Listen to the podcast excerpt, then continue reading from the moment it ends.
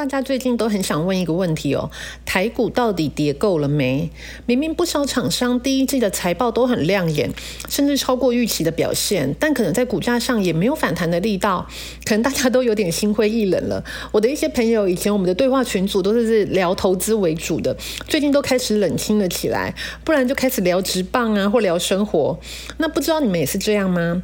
不过呢，持续的关注产业大小事。相信呢，可以帮大家更提早抓住改变风向的时间点。接下来呢，我们就进入今天的 DJ 有事吗？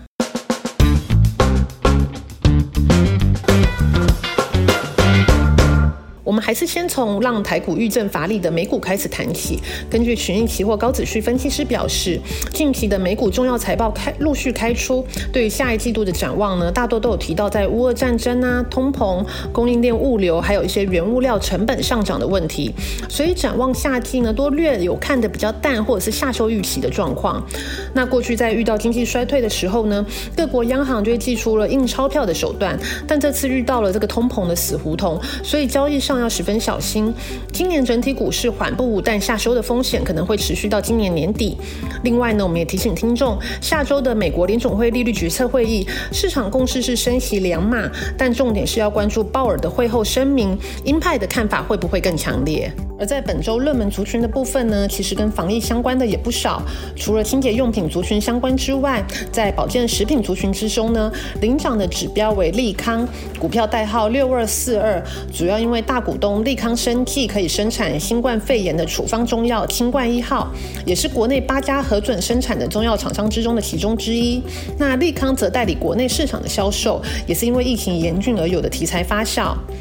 那另外也有一个热门族群，相对也是防御色彩比较浓厚的电信股。那下周也是电信股的法说周登场，包括台湾大汉、中华电信都会召开法说会。在共同的产业展望的部分呢，近期大家不管是居家办公或是居家上课的人数又增加，那家里多人上网嘛，碰到网络塞车，那不少人都会考虑说啊，家用网络升级这个频宽升级的方案。那另外呢，四年前的行动电话四九九之乱渐渐退场，那电信业者已经感受到过去十个月。每户的平均收益往上，但后续呢又有推出一些呃比较特别的四九九方案，可能就是用到一定的上限呢，就是降速之类的变相吃到饱，那吸引这种低度的用户，那是否对电信厂商的每户平每户的平均收益会有影响呢？值得后续关注。另外呢，在个别厂商的部分，法人也会持续关心并购案的进度，包括台湾大病、台湾之星、远传并亚太的发展。那在电子股的部分，下周法说会会针对驱动 IC 这个市场，可以说是上下游一网打尽哦。包括晶圆代工厂商世界先进，那晶片厂商联咏、天域，还有封测厂南茂都会召开法说会。那在世界先进这个部分呢，因为先前包括台积电、联电、力积电的法说会都已经召开，那市场预期世界先进也会有一致的方向，包括第一季因为有涨价、汇率有利因素，那毛利率有机会超过预期的表现。公司对于八寸的市场展望还是乐观，认为八寸还是有结构性的问题，包括扩产不易呀，还有很多需求仍然是停在八寸生产比较有效率。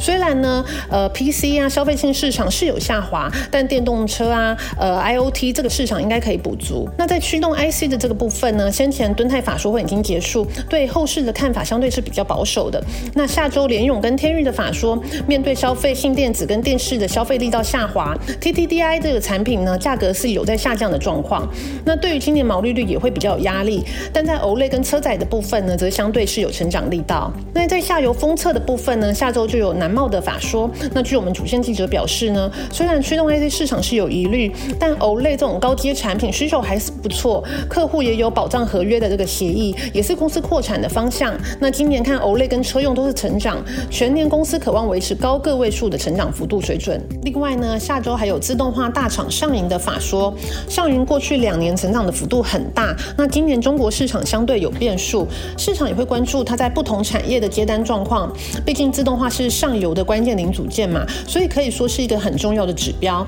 那今年预估上影的营收还会再创新高，但成长的幅度可能会较为收敛。那在船产的部分呢，听众朋友一直都很关心的油价，据我们线上记者表示，在今年经济成长动能较不明，那 OPEC 未有扩大增产的意愿之下，还有俄罗斯仍在禁运的情况之下。看油价仍是会维持高档，但可以注意的是炼油的利差放大。台塑化炼油的获利是相当不错，尤其台塑化有一套设备是从第一季到四月中旬它都在税收，那五月就会重回生产，等于产能增加，利差又大，对获利就会有不错的贡献。最后呢，老话一句，疫情严峻，我们的生活也从抢口罩、抢药品到抢快筛，那大家要好好的保护自己，在股市操作上也是一样，空头时候做好资金管理，也不要忘了跟我们持续的做好功课，蹲好马步，期待行情的谷底反弹。这就是今天的 DJ 有事吗？我们下周见。